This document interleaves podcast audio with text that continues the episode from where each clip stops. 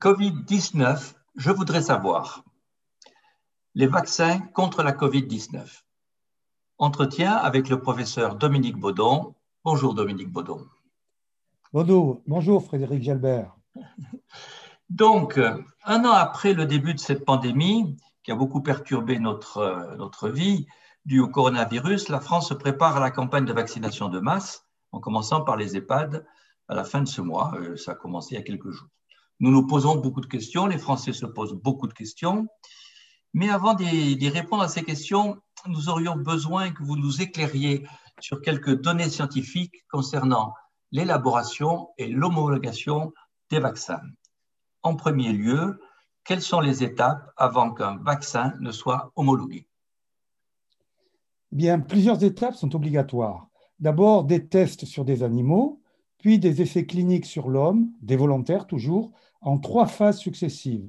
La phase 1 qui est menée sur quelques dizaines de personnes, essentiellement pour étudier la capacité du candidat vaccin à produire une réponse immunitaire. La phase 2, conduite sur des centaines ou des milliers de volontaires, étudie la tolérance du vaccin, mais surtout identifie mieux les éventuels effets secondaires. Elle sert aussi à déterminer la bonne posologie. La phase 3 est conduite sur une plus grande échelle avec des dizaines de milliers de volontaires et cherche à évaluer la sécurité. Y a-t-il des effets indésirables? Et confirme l'efficacité du vaccin. À l'issue de cette étape, si le candidat vaccin obtient des résultats positifs, le laboratoire dépose une demande d'autorisation de mise sur le marché auprès des autorités sanitaires et pour l'Europe, c'est l'Agence européenne des médicaments. Le vaccin autorisé s'ouvre alors la phase 4 de la pharmacovigilance.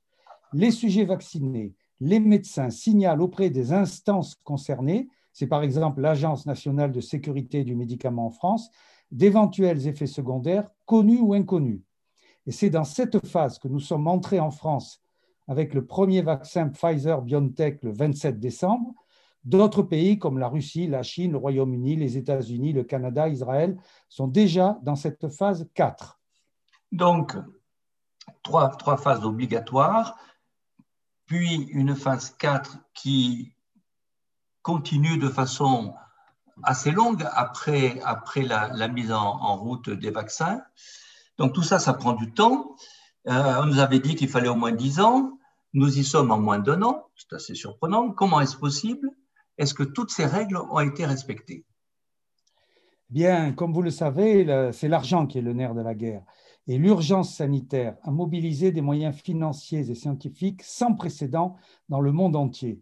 De plus, les autorités ont utilisé des procédures souples et accélérées pour les autorisations de mise sur le marché. Ainsi, les trois premières phases ont pu être réalisées en un temps record, comme vous l'avez dit, de moins de un an, mais, et j'insiste sur ceci, sans s'affranchir des problèmes techniques et éthiques. Donc ça, c'est, fondamental. C'est, c'est un point qu'on euh, va bien retenir. Toutes les règles ont été respectées. Quelles sont les différentes techniques utilisées par les laboratoires? Et donc quels sont les différents types de vaccins de façon euh, schématique? Oui, selon euh, l'OMS, il y a une cinquantaine de candidats vaccins, hein, mais nous ne parlerons que de ceux qui sont ou qui vont être utilisés et nous insisterons en particulier sur les vaccins à ARN, acide ribonucléique messager, qui vont être utilisés en premier. Tout est fondé sur la protéine présente à la surface du virus, qu'on appelle la spike protéine, en français la spicule protéine, qui lui permet de reconnaître un récepteur de la cellule humaine qu'on appelle ACE2 de s'amarrer à lui et de pénétrer dans la cellule, de se multiplier et de la détruire. Eh bien, deux vaccins utilisent la technologie innovante de l'ARN messager, ceux de Pfizer BioNTech et Moderna. Cette technique consiste à injecter des fragments d'instructions génétiques, donc l'ARN messager, pour inciter les cellules à fabriquer ces protéines spicules du SARS-CoV-2. Je vous coupe juste. Donc, ce qui est important, c'est qu'on n'injecte pas un ARN qui va donner le virus à l'entier, mais juste la spicule. Ça, c'est important pour, pour toutes les, les, les, les, imaginations que l'on peut mettre derrière ce vaccin. OK. Voilà, exactement. Et alors, croyant être devant le virus, le système immunitaire va développer cette immunité contre ces protéines. Et lorsque vous êtes infecté par un virus vivant, ce dernier sera rapidement neutralisé. Donc vous avez le vaccin germano-américain de Pfizer, BioNTech, qui est efficace à 95%, même chez les sujets de plus de 65 ans. Le problème, c'est qu'il doit être conservé à moins 70, moins 80 degrés, ce qui évidemment va poser des problèmes logistiques. Mais c'est ce vaccin qui est déjà utilisé en France. L'autre vaccin ARN messager, c'est le vaccin Moderna, lui aussi efficace à 94%, mais qui peut se conserver entre 2 à 8 degrés pendant 6 mois, pendant quelques jours, et à moins 20 degrés pendant 6 mois. Il sera bientôt aussi utilisé en France. Alors, il y a d'autres techniques, je vais, je vais aller rapidement. Il y a celle du vecteur viral, c'est-à-dire c'est un virus qui transporte le gène codant pour la spike protéine du SARS-CoV-2. Il y a deux laboratoires qui vont utiliser cette technique. AstraZeneca, qui a annoncé récemment une efficacité de 90%. Il se démarque des autres vaccins parce qu'il est facile à stocker. Et vous avez aussi l'Institut russe qui a ce vaccin aussi, cette technique du vecteur viral avec une efficacité de 95% pour le fameux vaccin dit Sputnik 5. Enfin, il y a des équipes chinoises qui travaillent sur un laboratoire, sur un vaccin qui est utilisé d'ailleurs beaucoup actuellement. C'est une technique très classique, c'est l'utilisation d'un virus inactivé qui renferme le microbe entier. Hein. C'est ce qui est utilisé par exemple dans les vaccins contre la rage ou la poliomyélite par voie injectable. Enfin, il y a la société américaine Novavax qui développe un vaccin dit sous-unitaire recombinant qui ne contient que des fragments protéiques antigéniques du virus. C'est une technique classique aussi et qui est utilisée par exemple pour les vaccins coqueluche ou hépatite B. Alors, dernière précision, ce sont des vaccins qui se font par voie intramusculaire. Pour les vaccins ARN messagers, il faut deux doses à 21 jours d'intervalle. Quant aux prix, ils sont très variables. Ils varient de 1,8 euros pour le vaccin AstraZeneca à 14 euros pour celui de Moderna, en passant par celui de Pfizer qui coûte 12 euros la dose. Donc, ces, vaccins euh, qui utilisent des techniques nouvelles euh, sont en plus les plus chers, mais surtout, on, voit avec ces, vaccins contre le Covid arriver l'utilisation d'une nouvelle technique à ARN messager est-ce que nous avons assez de recul pour assurer que ce n'est pas dangereux? D'autant plus que c'est le vaccin qu'on va nous proposer en premier. Absolument. Et ces inquiétudes, elles sont légitimes. Mais nous avons quand même des éléments pour nous rassurer. D'abord, cette technique a déjà été utilisée ces dernières années sur plus de 10 000 volontaires, en particulier avec des études sur les vaccins anti-cancer et sur un vaccin de type contre le Zika et la grippe. Donc, ça veut dire que ça a déjà été utilisé comme vaccin, cette technique Non, ça n'a pas été utilisé, ça a été utilisé pour des études préalables, les phases 1 et les phases 2. Pour l'instant, on n'a rien euh, en ce qui concerne en tout cas le Il n'y a pas de vaccins qui sont homologués avec cette technique. Il n'y a pas de vaccin. Et pour ce qui concerne la COVID-19, il y a déjà plus de 100 000 personnes qui ont été impliquées dans les phases 2 et 3, qui ont été vaccinées. Alors, il y a une crainte légitime aussi, c'est que ce vaccin ARN messager puisse modifier notre ADN. Il faut être extrêmement clair sur ce point, cela est impossible. D'abord parce que l'ARN messager qu'on utilise est obtenu par synthèse chimique, il ne peut pénétrer dans le noyau de la cellule et de toute façon, il est fragile et sera rapidement détruit. Enfin, il y a une question aussi, c'est la diffusion supposée de l'ARN messager qui pourrait infecter toutes les cellules et qui seraient alors attaquer ces cellules par la réponse vaccinale, un phénomène de type auto-immunité, on en a beaucoup parlé. Alors effectivement, le SARS-CoV-2 peut pénétrer dans toutes les cellules qui possèdent ces fameux récepteurs ACE2 dont je vous ai parlé, qui existent non seulement à la surface des cellules de l'arbre respiratoire, mais aussi dans différents organes, ce qui explique d'ailleurs euh, les multiples formes cliniques avec des manifestations polyviscérales. Mais l'inoculation du vaccin se fait par voie intramusculaire locale. L'ARN messager s'introduit uniquement dans les cellules entourant le site d'injection, les cellules musculaires, qui vont exprimer la protéine spike, déclencher la réponse immunitaire, entraînant la production d'anticorps et la réponse cellulaire pour détruire les cellules infectées uniquement au point d'injection. Et c'est d'ailleurs cela qui explique la réaction locale au point d'infection qui est assez importante parce que le vaccin est très efficace et qui se traduit par des rougeurs, par des douleurs, etc. Donc, dans ces, explications très précises, on peut éliminer toute crainte au sujet d'une perturbation de notre génome, comme certains fantasmes l'ont dit, et on peut éliminer aussi donc toute possibilité de maladie auto-immune ou d'aggravation de, maladies auto-immunes, ce qui est fondamental. Donc, dans tout ce, système de vaccins, euh, où, en est le, où en est la France? Il y avait deux vaccins français en course, là, on n'en entend plus parler. Oui. Alors, je voulais juste ajouter une chose, c'est qu'il y a aussi euh, la question des effets secondaires graves. Hein. Alors, ce qu'il faut dire, c'est que euh, près de 2 millions de personnes ont déjà été, vaccinées, ont déjà été vaccinées dans le monde. Avec l'ARN messager. Avec l'ARN messager. Et si un effet grave devait intervenir, ce serait exceptionnel. Déjà sur 2 millions, il n'y en a pas eu d'effet grave. Et ce serait surtout rapidement détecté par la pharmacovigilance. D'accord, donc ça c'est fondamental aussi. C'est qu'il n'y a, pas de, possibilité avec toutes les règles que l'on a suivies qu'il y ait euh, un, drame majeur avec ce genre de, de, produits, mais il peut y avoir quelques exceptionnels cas graves qui seraient de toute façon détectés, et quand même sur les 2 millions, ce qu'on vous dit, 2 millions de gens vaccinés par l'ARN messager, zéro cas grave, zéro cas grave. Zéro cas grave, oui. Alors sur la recherche française, vous m'avez posé la question, oui. L'Institut Pasteur, il y a trois stratégies vaccinales qui sont à l'étude un vaccin à virus vivant atténué qui est utilisé comme véhicule, on en a déjà parlé, un vaccin administrable par voie nasale, alors ça c'est intéressant, qui utilise aussi un vecteur viral et qui va provoquer une réponse immunitaire au niveau des cellules du rhinopharynx. Et à ce moment-là, cela empêcherait euh, le virus de pénétrer à l'intérieur du système respiratoire. Enfin, il y a aussi un vaccin à ADN qui est toujours en phase 1 et 2.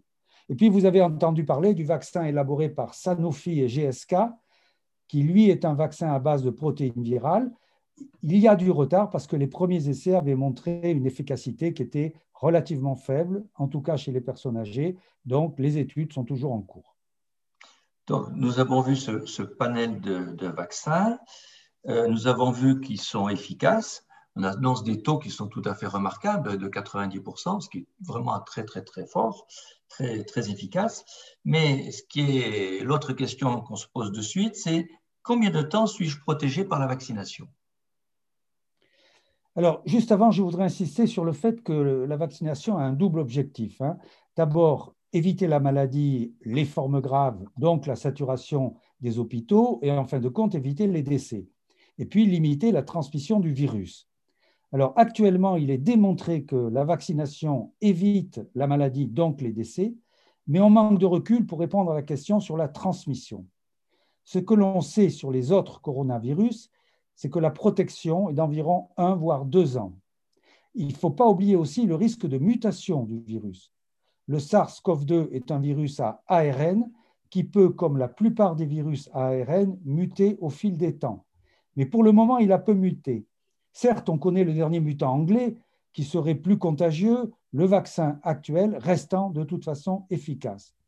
Mais si le SARS-CoV-2 continue à circuler pendant plusieurs années, si on observait des mutations qui entraîneraient une inefficacité du vaccin, il faudrait se vacciner alors tous les ans ou tous les deux ans avec un nouveau vaccin. C'est exactement ce qui se passe actuellement avec le virus de la grippe saisonnière. Mais à noter qu'avec la technologie ARN messager, les laboratoires peuvent rapidement mettre au point un nouveau vaccin. En fin de compte, un seul le, temps, le temps répondra plus précisément à cette durée de l'immunité. Effectivement, donc il faut, il faut, il faut euh, l'expérience du temps pour pouvoir euh, être sûr de la durée de l'immunité. On sait qu'on peut faire comme dans le cadre de la grippe, adapter le vaccin chaque année. Et au sujet de la transmission, c'est-à-dire une fois qu'on est vacciné euh, c'est difficile de répondre sur le, sur le fait que l'on puisse encore contaminer, mais est-ce que vous pouvez nous donner un peu plus de précision sur cette possibilité de transmission une fois que l'on a été vacciné Parce qu'en règle générale, dans beaucoup d'autres maladies virales, une fois qu'on est vacciné, on n'est plus transmetteur. Voilà, alors une fois vacciné, il faut rappeler qu'il faut à peu près 15 à 20 jours pour constituer son immunité. Alors, vous pouvez être réinfecté. Pas réinfecté, je posais la question, je m'excuse. Vous pouvez être réinfecté une fois vacciné, mais le virus sera immédiatement neutralisé. Ah, On a décrit quelques très rares réinfections avec nouvelles maladies, mais sur des terrains immunitaires particuliers. Alors, la question que vous avez posée aussi derrière, c'est si je suis vacciné, est-ce que je peux contaminer quelqu'un? Contaminer, transmettre, oui. Oui, transmettre. Eh bien, comme je viens de vous le dire, malgré la vaccination, on peut donc être contaminé, mais dans ce cas, grâce à son immunité vaccinale, la charge virale sera extrêmement faible, le temps d'éliminer le virus. Ah Et la probabilité de pouvoir contaminer quelqu'un est quasiment nulle. Alors ça, c'est très important parce que ça veut dire qu'une fois qu'on est vacciné, une fois qu'il y a suffisamment de personnes qui sont vaccinées, eh bien, les gestes barrières vont être allégés si ce n'est tombé d'eux-mêmes. Bien. D'autres questions qui sont posées. Euh, si j'ai été vacciné par un type de vaccin et que je dois me revacciner, parce que comme vous l'a dit, on pourra continuer à vacciner plus tard, est-ce que je dois toujours me faire vacciner par le même type de vaccin ou est-ce que je peux être vacciné avec un autre vaccin par un mécanisme, produit par un mécanisme différent Oui, on peut se faire vacciner par un autre vaccin car l'objectif reste le même, c'est celui de créer l'immunité. Hein, et c'est tous les vaccins qui vont être utilisés vont permettre de créer cette immunité. Donc, on peut se faire vacciner par un autre vaccin.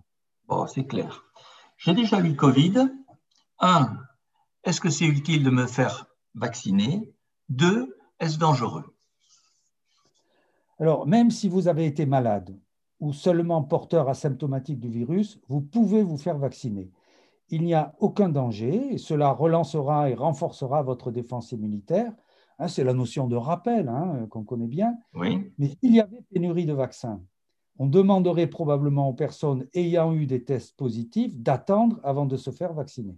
Donc, il n'y a, pas urgence pour les gens qui sont déjà euh, infectés par le Covid de se faire vacciner, mais ça sera une bonne chose de le faire à un, certain moment et ce n'est pas dangereux.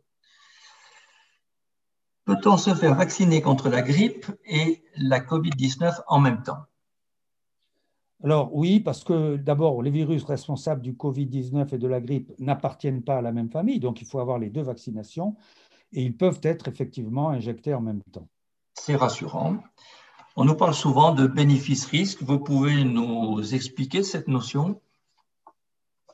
Alors, les bénéfices attendus, ils sont évidemment classiques. C'est d'abord l'acquisition de l'immunité collective qui arrêtera la circulation du virus. C'est l'effet altruiste de la vaccination. Je me vaccine et je protège les autres. Et deuxièmement, cela va donc éviter la maladie, limiter les formes graves et en conséquence la saturation hospitalière. Donc là encore, il y a l'effet positif individuel, je ne suis pas malade, j'évite la maladie, mais aussi altruiste sur la surcharge hospitalière. Alors les risques attendus, bien, ce sont les effets indésirables. Comme pour tout vaccin, il y a des effets indésirables mineurs, hein, fièvre, maux de tête, douleur locale. Avec le ARN messager, on sait que ces effets mineurs sont parfois un peu plus forts et cela est lié, comme je vous l'ai déjà dit, à l'efficacité remarquable de ce vaccin. Et donc, au niveau du site d'inoculation, surtout lors de la deuxième dose, les conséquences de la réponse immunitaire locale peuvent être importantes. Rougeur, douleur et parfois des ganglions euh, au niveau de la zone d'injection, au niveau de l'aine. Ce sont des effets passagers qui sont bénins et classiques. Quant aux effets à long terme, nous n'avons qu'un recul de quelques mois, mais on en a déjà parlé, mais voyons le bénéfice-risque. Depuis un an en France, nous avons plus de 60 000 décès avec 2,5 millions de cas. Donc même si à l'avenir apparaissait un effet grave qui, par exemple, de manière tout à fait exceptionnelle, pourrait justifier l'arrêt de la vaccination, on aurait quand même évité des milliers de morts. C'est le rapport bénéfice-risque, oui, tout à fait, c'est clair. Voilà. En plus, nous entrons dans la phase de pharmacovigilance avec une surveillance précise et stricte de tous les effets secondaires. Et donc, on sera informé très rapidement, comme je viens de le dire, de l'apparition d'un éventuel effet secondaire grave.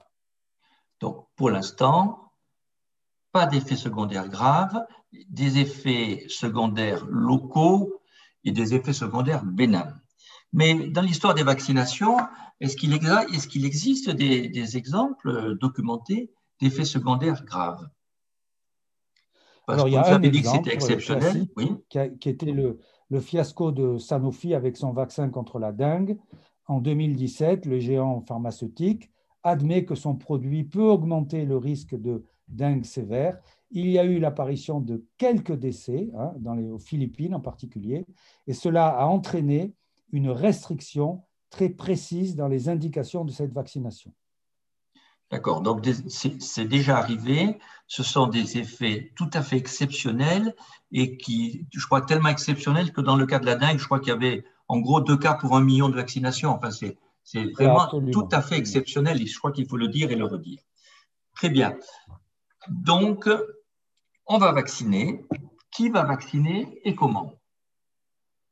Alors, tout personnel de santé sous contrôle d'un médecin peut vacciner avec le vaccin de Pfizer ARN messager qui demande une conservation à moins 70-80 degrés, il faudra une logistique très importante et ce sera difficile euh, de faire une vaccination dans les cabinets des médecins généralistes.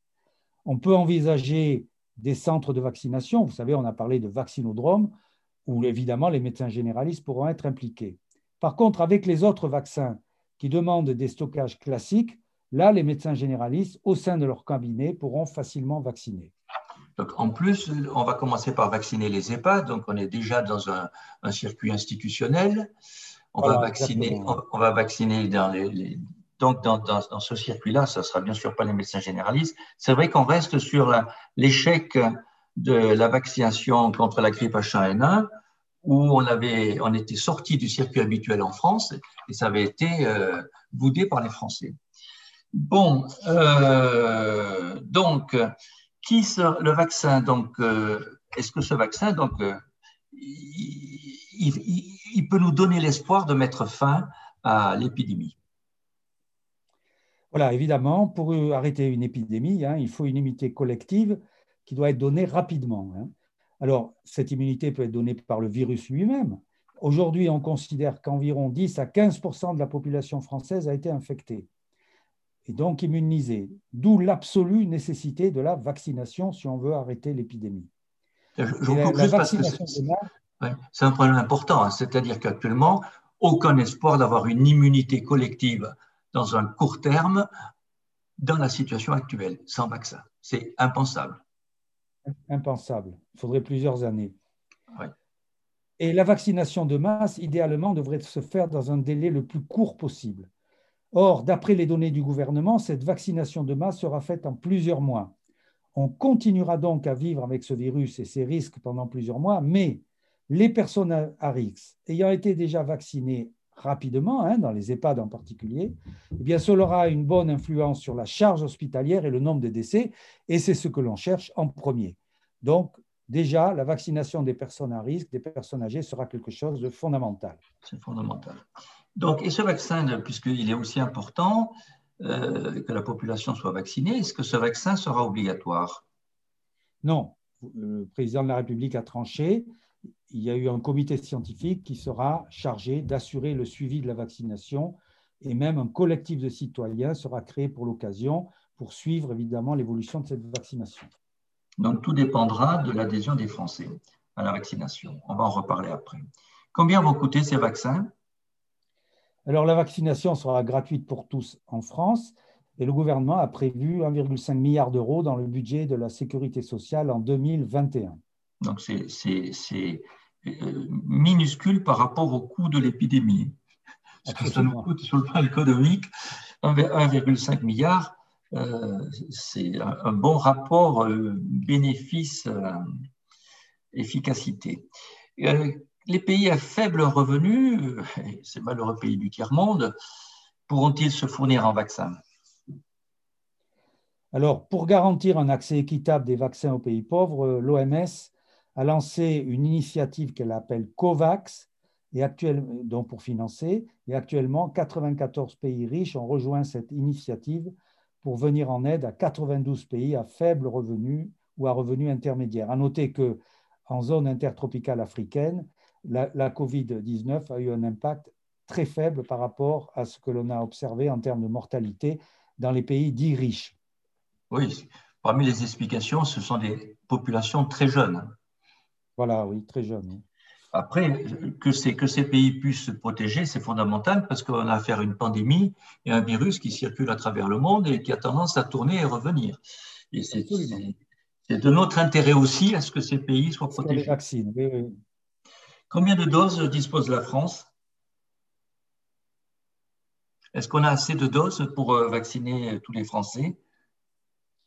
Alors, la, la, Commission européenne a annoncé la signature d'un contrat avec les différents laboratoires pour près de 2 milliards de doses. Et selon le gouvernement, 15% des doses précommandées par l'Union européenne seraient réservées à la France. Donc, on environ avoir... 300 millions de doses. Donc, on devrait, avoir, assez de, on devrait avoir assez de doses, d'autant plus que dans quelques mois, il y a d'autres vaccins qui arriveront. Et donc, quelles, seront la, quelles, va être les modalités, quelles vont être les modalités de vaccination qui va être, euh, Quelles sont les différentes couches de la population qui seront vaccinées et dans quel ordre? Alors, selon, le, selon, les recommandations de la Haute Autorité de Santé, la vaccination se fera en cinq phases que je vais vous citer et vous allez pouvoir savoir quand vous pourrez être vacciné. On verra que c'est surtout une question d'âge et de comorbidité. Alors, la première phase, c'est les résidents des EHPAD, hein, on en a parlé, 750 000 personnes, les salariés de ces établissements à condition qu'ils aient plus de 65 ans. Ça touchera près d'un million de sujets et ça devrait s'étaler sur 6 à 8 semaines. À noter qu'il faudra avant chaque vaccination une consultation médicale suivie du consentement ainsi éclairé des sujets à vacciner. Et nous sommes le seul pays euh, en Europe à demander cette consultation. Et évidemment, cela va ralentir la, rapidité évidemment de cette vaccination. Alors, la deuxième phase, c'est les personnes âgées de plus de 75 ans, puis celles de entre 65 et 74 avec une comorbidité, puis ensuite les autres personnes de 65 à 74 ans, ainsi que les professionnels de santé. Troisième phase, toutes les personnes de plus de 50 ans ou de moins de 50 ans, mais à forme grave, à forme de risque grave du fait de leur comorbidité. Et la quatrième phase, ce seront les professionnels dont l'environnement de travail favorise une infection, les personnels vulnérables ou précaires ayant un pronostic moins favorable en cas d'infection par le Covid-19. Donc ces phases 2, 3 et 4 concerneront 14 millions de Français à partir du printemps 2021. Et enfin, la dernière phase, c'est toute personne de plus de 18 ans. Alors, vous voyez très bien hmm? que les enfants, et enfin, toutes les personnes de moins de 18 ans ne seront pas vaccinées.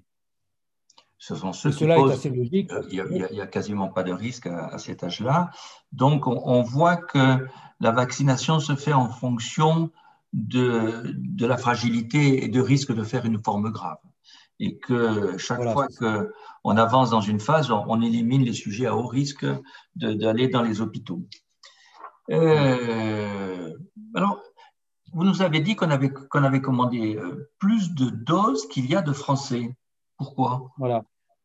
Alors, le, au début du, mois de décembre, le Premier ministre avait reconnu qu'on avait évidemment de quoi vacciner euh, beaucoup plus que 66 millions de personnes, puisque c'est la population française. Alors en fait, toutes ces doses, a-t-il expliqué, avaient été précommandées à divers laboratoires, plus ou moins avancés dans l'élaboration du vaccin.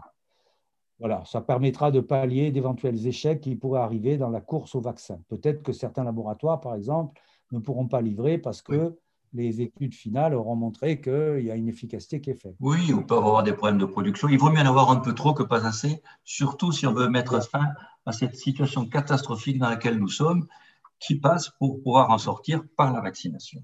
Et justement, les Français ne sont, sont, pas des, des, grands fanats des vaccinations et on voit que les réticences, même vis-à-vis du vaccin contre la Covid, sont en train de, de progresser. Alors, Comment vaincre la réticence des Français et comment expliquer ça ah, Ça, c'est un point vraiment fondamental. Hein. Alors, un peu d'histoire quand même. Pour des raisons historiques liées aux travaux de Pasteur, la France a longtemps été un pays très pro-vaccin. Mais la situation va changer en 1998, suite à la publication des travaux d'Andrew Wakefield, un ancien chirurgien anglais qui prétendait avoir mis en évidence un lien entre vaccination anti-rougeole, oreillon, rubéole et autisme. mais la publication scientifique présentant ces résultats a, fini par être rétractée et maintenant plus personne n'admet ce type de relation. Et puis en France, un deuxième coup de semonce se produit la même année. Il s'agit de la controverse publique autour du vaccin contre l'hépatite B. Le ministre de la Santé de l'époque, Bernard Kouchner, avait alors suspendu la vaccination des collégiens en raison d'un lien supposé avec la survenue de sclérose en plaques mais toutes les données scientifiques ont conclu à une absence de corrélation entre les deux.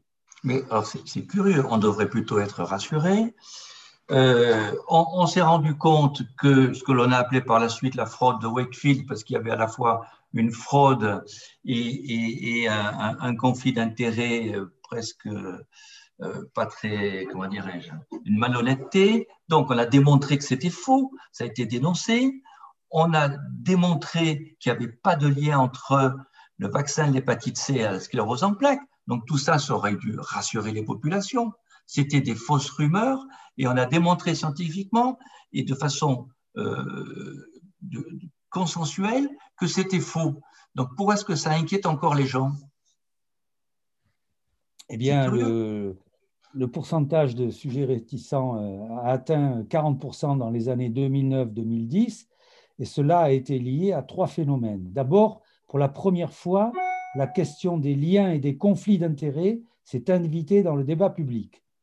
Rappelons que pour faire face à l'épidémie de grippe H1N1, en 2009-2010, la ministre de la Santé de l'époque, Roselyne Bachelot, avait commandé 94 millions de doses de vaccins à différents laboratoires pharmaceutiques. Il y en avait moins que cette fois-ci, hein, pour un coût de plusieurs centaines de millions d'euros.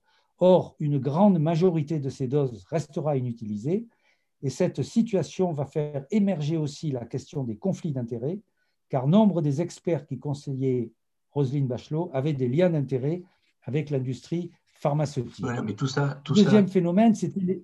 Oui, mais tout ça, ça ne mettait pas en cause le vaccin. On a encore, c'est curieux ces rumeurs. Il y a des rumeurs sur le vaccin de, la rougeole, sur l'hépatite B.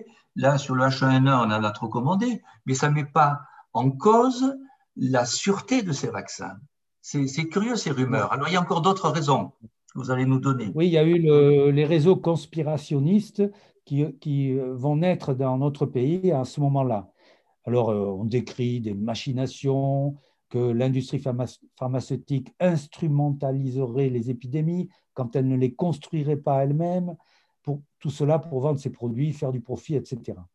Enfin, cette séquence mortifère pour la vaccination va être aggravée par un troisième élément, l'affaire du Mediator. Ce scandale sanitaire n'a pourtant rien à voir avec la vaccination. Néanmoins, d'une certaine manière, il va conforter l'idée qu'il existe un problème majeur de sécurité vis-à-vis des produits pharmaceutiques. Et bizarrement, ce ne sont pas vraiment les, médicaments qui vont pâtir du scandale, mais la vaccination. Et au total, l'idée que les vaccins sont dangereux s'installe dans les représentations collectives, y compris chez des gens qui sont favorables à la vaccination. Les gens pensent, par exemple, que les effets secondaires graves sont fréquents, quand bien même toutes les données d'épidémiosurveillance, de pharmacovigilance indiquent qu'ils sont en réalité extrêmement rares. Tout ça n'est pas très rationnel. Et, les Français continuent à être, et même sont de plus en plus réticents envers les vaccins. on dit que près de 50% des Français seraient réticents à la vaccination contre la COVID-19. Oui, et même j'ajouterai une statistique qui, m'a beaucoup étonné, c'est que selon le syndicat des personnels soignants des EHPAD, 72% des personnels refuseraient la vaccination. Alors comment expliquer cela? Eh bien, à tout ce que nous avons dit plus haut, qui explique la réticence, la perte de confiance dans nos institutions et les autorités politiques, voire scientifiques, qui se sont discrédités, il faut le dire, dans le décours de cette Covid-19. Est-ce que vous croyez, je vous juste là, est-ce que vous croyez le fiasco des tests, le fiasco du dépistage massif dont on parle peu, les déclarations ambiguës de certains hommes politiques sur l'efficacité vaccinale? Je vous coupe juste un instant. Que, attends, je vous coupe juste un instant. Est-ce que vous ne croyez pas que le fait que l'on soit dans une maladie inconnue, que la science ait évolué par euh, tâtonnement et fait des errements et que tout ça a été fait en public, ça a pu jouer un rôle pour déstabiliser les Français et surtout euh, que les médias n'ont pas une culture scientifique très, très rigoureuses et qui ont du mal à suivre ces évolutions de la pensée scientifique? Qu'est-ce que vous en pensez, vous, qui êtes un scientifique? Moi, moi, je pense que tout le monde a, été perdu quand, quand, quand j'interroge des amis qui ne sont pas des scientifiques. Ils, nous disent tous qu'ils ne comprennent rien. Et oui, un jour c'est gris, un jour c'est noir, un jour c'est blanc. Alors que, alors que la science évolue avec le doute. La science évolue avec le doute aussi. la, science, évolue avec le doute, mais d'habitude, nous les scientifiques, quand euh, on s'oppose entre guillemets, on le fait entre nous, à travers des publications, à travers des congrès, à travers des réunions scientifiques mais non pas sur des plateaux de télévision, parce que à ce moment-là, évidemment, les gens ne, comprennent pas, ils croient que la science est exacte et que ça ne, ça ne bouge pas. Quoi. Les, vérités sont absolues. Ce que vous venez de dire est une explication très, très forte. Hein. Je vous ai coupé parce qu'il y avait encore d'autres, d'autres arguments. Oui, euh, le problème, c'est que aujourd'hui, les, la campagne de vaccination et la lutte de manière générale contre la Covid-19 est trop fondée sur la peur. Elle est trop centrée sur le seul individu. Et en réalité, il serait plus judicieux de mobiliser davantage le bénéfice collectif ou la protection des plus fragiles dans une approche altruiste de la vaccination. Et c'est d'ailleurs ce qui ressort d'une étude qui a été menée, qu'on appelle l'enquête COVA-PRED, qui a été menée avec le soutien de Santé publique France, où les gens de 18 à 64 ans expliquent qu'ils sont prêts à se faire vacciner pour faire comme tout le monde ou pour protéger leurs proches, d'autres encore pour sortir de ce tunnel de contraintes qui enferme la population française depuis mars 2020. Et enfin, si néanmoins la priorisation de la vaccination est inévitable, donc le volet, on va dire, individuel, en raison d'arbitrages liés à la disponibilité des vaccins au fil des mois, la communication doit être transparente sur les raisons de cette priorisation. Hein, notamment, euh, il peut y avoir une pénurie mondiale et euh, privilégier à tout autre argument, voire des prétextes, notamment ne pas reproduire les errances sur la communication observée sur les masques. Euh, on dit les masques ne servent à rien et après on nous impose les masques. Donc là, il faut faire encore très, très attention. Et je pense aussi que l'espoir de revivre normalement doit être un moteur à cette acceptation de la vaccination. Donc, la première phase de vaccination dans les EHPAD, elle doit être un succès. On ne peut pas se permettre un échec. Car si tout se passe bien, l'incidence de la Covid va chuter rapidement. Cela rendra la population qui hésite à se faire vacciner plus confiante. Et en démontrant qu'il n'y a aucun risque grave à travers de toutes les vaccinations qui sont faites dans le monde, que les vaccinations sont efficaces, les Français finiront par lever leur hésitation. J'en suis persuadé. Donc ça, c'est très, très important. Et, le médecin généraliste que, que, je suis est tout à fait d'accord sur le fait que si on veut obtenir des changements de comportement, ce n'est pas en faisant peur aux gens, mais en leur montrant les effets positifs de ces changements de comportement. Et là, comme vous l'avez très, très bien dit, c'est l'espoir d'arriver à se sortir de cette épidémie. Je voudrais revenir sur un autre problème dans une publication que vous avez faite vous-même au sujet de l'effet négatif d'une action sanitaire positive, celle qu'on est en train décrire. Vous avez appelé un effet ping-pong qui pourrait être très dangereux. Qu'est-ce que c'est que cet effet ping-pong? Oui. oui, alors on va l'observer dans, dans les EHPAD. Cet effet ping-pong est lié à la vaccination de masse, c'est-à-dire que cette action de santé positive qui est la vaccination, comme vous avez dit, vous avez dit peut entraîner une réaction négative de la population. Deux exemples. Le taux d'efficacité du vaccin est de 95%, le vaccin ARN de Pfizer. Ainsi, 5% des sujets vaccinés ne seront pas protégés. Il pourra y avoir quelques cas de la COVID-19 chez les résidents au cours des premières semaines qui suivent la vaccination, le temps d'acquérir l'immunité protectrice. Puis, les semaines suivantes, chez les 5% de personnes vaccinées mais non protégées. Eh bien, si ces personnes ne sont pas bien informées, elles pourraient parler d'échec de la vaccination, avec, vous le savez, l'amplification médiatique. C'est ça le premier effet ping-pong. Je suis vacciné et pourtant j'ai été, j'ai contracté la maladie.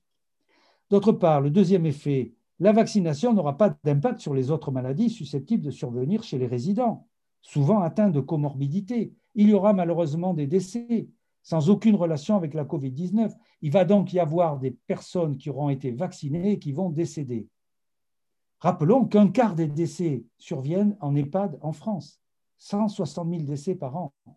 Et nous avons là le deuxième effet ping-pong, attribué à la vaccination les pathologies et les éventuels décès que l'on va observer. Et cet effet ping-pong pourra s'observer par la suite dans les autres groupes qui seront vaccinés en masse. Donc, de manière générale, si vous voulez. C'est compliqué de lutter contre cet effet ping-pong. Il faut prévenir des, des, fausses interprétations quelque part. Il faut expliquer aux gens, il faut leur dire attention, ce n'est pas parce que vous êtes vacciné que vous n'êtes pas susceptible de développer une maladie. Et à partir du moment où tous les sujets sont vaccinés, ben, toutes les maladies qui vont arriver, elles arriveront de toute façon et pourront être attribuées à tort à la COVID-19. Si, j'ai bien compris les, chiffres que vous avez donnés, il y a un certain nombre de, personnes en EHPAD qui meurent chaque jour. Près de 450 décès chaque jour en EHPAD, hein, c'est ce que vous nous avez dit.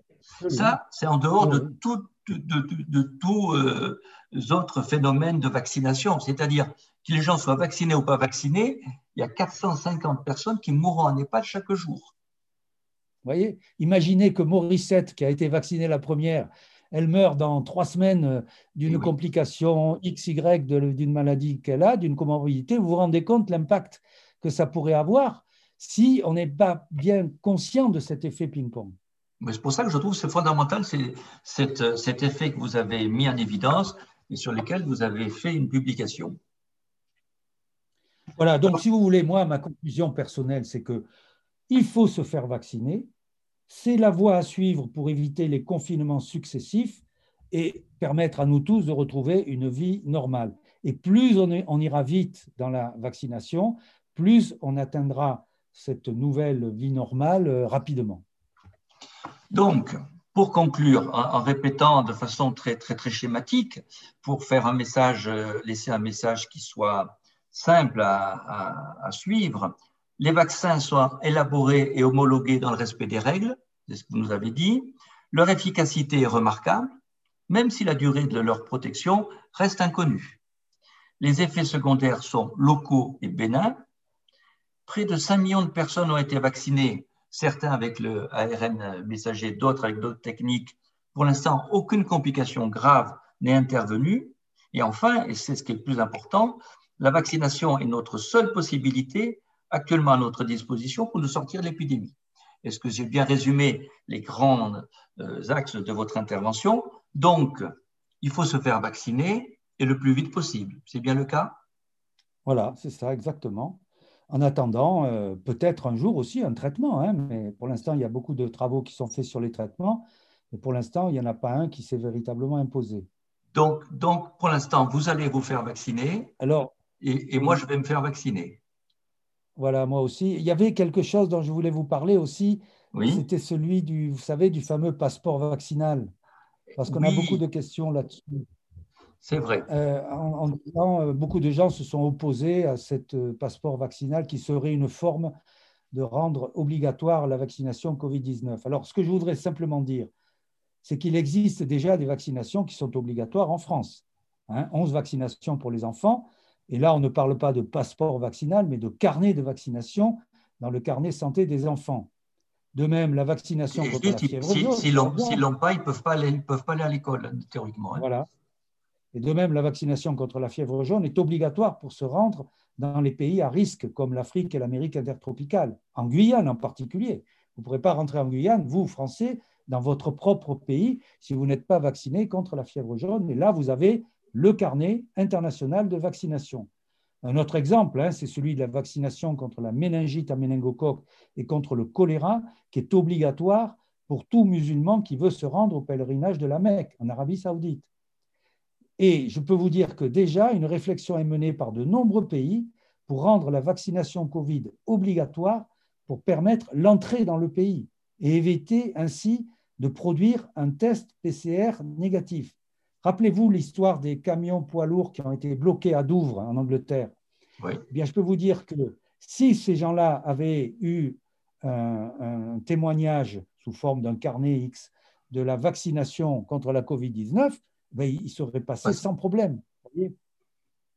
Donc, dans un avenir proche, le fait d'être vacciné, en plus de nous protéger, va nous permettre d'avoir accès à certains lieux, à certaines actions. Ça va nous, nous, nous, nous dégager de cette contrainte que l'on a actuellement. Oui, si vous, voulez aller voir une personne très âgée dans un EHPAD, si vous êtes vacciné, ben, écoutez, c'est une excellente chose. Hein. Il n'y a pas de raison de le supprimer, exactement. Eh bien, tout ça, c'est du bon sens. Hein. Merci pour euh, cette leçon de science et, et merci pour cette fin pleine de bon sens. Au revoir, Dominique Baudon.